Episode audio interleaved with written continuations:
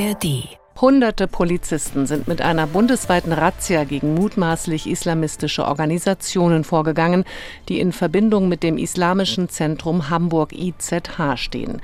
Dort wurde unter anderem die Blaue Moschee durchsucht. Der Verdacht, das IZH unterstützt Aktivitäten der libanesischen Hisbollah-Miliz und richtet sich gegen die verfassungsmäßige Ordnung in Deutschland. Hamburgs Innensenator Grote etwa wünscht sich, dass der Verein bald ganz aus der Hansestadt verschwindet. Die groß angelegten Razzien mit Schwerpunkt in Hamburg sind ein harter Schlag gegen das EZH, dessen Zeit jetzt, denke ich, wirklich langsam abgelaufen ist. Ich bin sehr froh, dass das Bundesinnenministerium das Verbotsverfahren jetzt energisch vorantreibt. Je schneller das EZH geschlossen wird, desto besser. Die Razzien gegen Islamisten sind auch ein großes Thema in den Medien. Und damit willkommen zum Standpunkte-Podcast von NDR Info heute am 17. November. Ich bin Konstanze Semidey. Unser Gastautor heute ist Lars Haider, Chefredakteur des Hamburger Abendblatts. Er meint, dass die neue Entschiedenheit der Bundesregierung vor allem dem Krieg in Israel geschuldet ist. Dass der Krieg in Israel direkte Auswirkungen auf das Leben in Deutschland hat, war schon in den vergangenen Wochen zu sehen. Wie groß der Druck durch die Ereignisse im Nahen Osten auf die Politik hierzulande ist, zeigt jetzt die Razzia im Islamischen Zentrum Hamburg. Das gilt schon lange als verlängerter Arm des Regimes im Iran und steht im Verdacht, die libanesische Hisbollah-Miliz zu unterstützen. Trotzdem beließ es das zuständige Bundesinnenministerium bei einer Beobachtung durch das Bundesamt für den Verfassungsschutz. Und wahrscheinlich hätte sich das auch nicht geändert, wenn es den schrecklichen Überfall auf Israel am 7. Oktober nicht gegeben hätte. Nun musste Innenministerin Nancy Faeser handeln. Der Schlag gegen das Islamische Zentrum Hamburg war hart und unmissverständlich und genau das sollte er sein. Das Zeichen, das er aussendet, weit über Hamburg hinaus, ist klar. Die Deutschen meinen es mit der Solidarität zu Israel ernst. Den großen Worten von Bundeskanzler Olaf Scholz folgen jetzt Taten. Das wirkt entschlossen und kommt doch, so viel Ehrlichkeit muss sein, auf den letzten Drücker eigentlich zu spät. Dass es erst des Terrorangriffs der Hamas bedurfte, dass Bewegung in die Sache kommt, wie es die CDU formuliert, ist wirklich bitter. Meint Lars Heider vom Hamburger Abendblatt. In den ARD-Tagesthemen fordert Nathalie Amiri ebenfalls, dass die Bundesregierung mit mehr Nachdruck gegen Islamisten vorgeht. Wissen Sie, was das Islamische Zentrum in Hamburg, Spionage-Hochburg der Islamischen Republik Iran, der türkische Präsident Erdogan und zum Teil der gelebte Antisemitismus auf der Straße verbindet? Islamismus.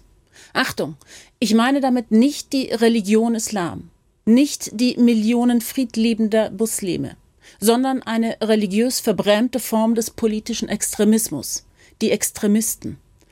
Eines kam dem IZH in Hamburg, Erdogan und Antisemitismus zugute. Unsere Politikerinnen und Politiker. Probleme wurden jahrelang verschleppt. Es wurde weggesehen, ausgesessen. Mut fehlte.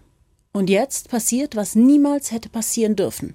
Für Juden auf Deutschlands Straßen fühlt es sich nicht mehr oder exakter noch weniger nach dem Versprechen nie wieder an. Einer, der genau diesen Antisemitismus auch durch seine Handlanger in Deutschland schürt, ist Präsident Erdogan. Ich hoffe, dass der Mann, der die Terrororganisation Hamas als Gruppe von Befreiern bezeichnet und das Existenzrecht Israels in Frage stellt, bei seinem Deutschlandbesuch nicht nur Kritik in leeren Worthülsen ohne Konsequenzen erfahren muss mit einer typischen Floskel wie wir verurteilen das aufs schärfste, werden wir unsere freiheitlichen Werte nicht verteidigen. Ein Kommentar von Nathalie Amiri. Auch die Südwestpresse aus Ulm blickt auf den heutigen Erdogan-Besuch. Noch ist unklar, ob Erdogan seine Vorwürfe gegenüber Israel hier öffentlich wiederholen und einen Eklat provozieren wird. Diese Gefahr wäre gebannt geworden, wenn Bundeskanzler Scholz den türkischen Präsidenten wegen seiner Äußerungen zum Nahostkrieg einfach ausgeladen hätte. Weise wäre dieser Schritt nicht gewesen, denn bei aller Solidarität mit Israel und der vielbeschworenen Staatsräson gegenüber dessen Existenzrecht sollte Deutschlands oberste Staatsräson immer noch dem eigenen Land und seinen Interessen gelten. Und diese liegen nun einmal darin, mit der Türkei im Gespräch zu bleiben, gerade in unruhigen Zeiten wie diesen. Raphael Geiger, der Türkei-Korrespondent der Süddeutschen Zeitung, sagt im Podcast auf den Punkt, Deutschland komme an Erdogan als politischem Partner nicht vorbei. Ich glaube, man kann Erdogan nicht aus dem Weg gehen. Die Türkei ist nicht nur was das Thema Migration und Flüchtlinge betrifft, wichtig für Deutschland. Sie ist in ganz vielen Krisen ein wichtiger Akteur im Ukraine-Krieg, in Aserbaidschan, in Syrien, in Libyen. Überall hat man es mit der Türkei zu tun, hat man es also mit Erdogan zu tun und gar nicht mehr mit ihm zu sprechen, wäre da, glaube ich, keine Option. Meint Raphael Geiger von der Süddeutschen Zeitung. Ähnlich sieht es die Hannoversche Allgemeine. Die Türkei bleibt ein schwieriger, manchmal frustrierender, oftmals aber unverzichtbarer Partner. Das gilt etwa beim Thema Migration ebenso wie den Ukraine-Krieg, wo Erdogan durch die Vermittlung des Getreideabkommens der einzige diplomatische Erfolg seit dem russischen Überfall gelungen ist. Wenn Erdogans Arbeitsbesuch dazu beiträgt, das bilaterale Verhältnis zu verbessern, ist beiden Seiten gedient. Und damit enden die NDR Info Standpunkte für heute. Morgen gibt es wieder eine neue Ausgabe mit Meinungen aus verschiedenen Medien. Ihr könnt den Podcast auch abonnieren, zum Beispiel in der ARD Audiothek. Einen schönen Tag wünscht Konstanze Semidey. Ein Podcast von NDR Info.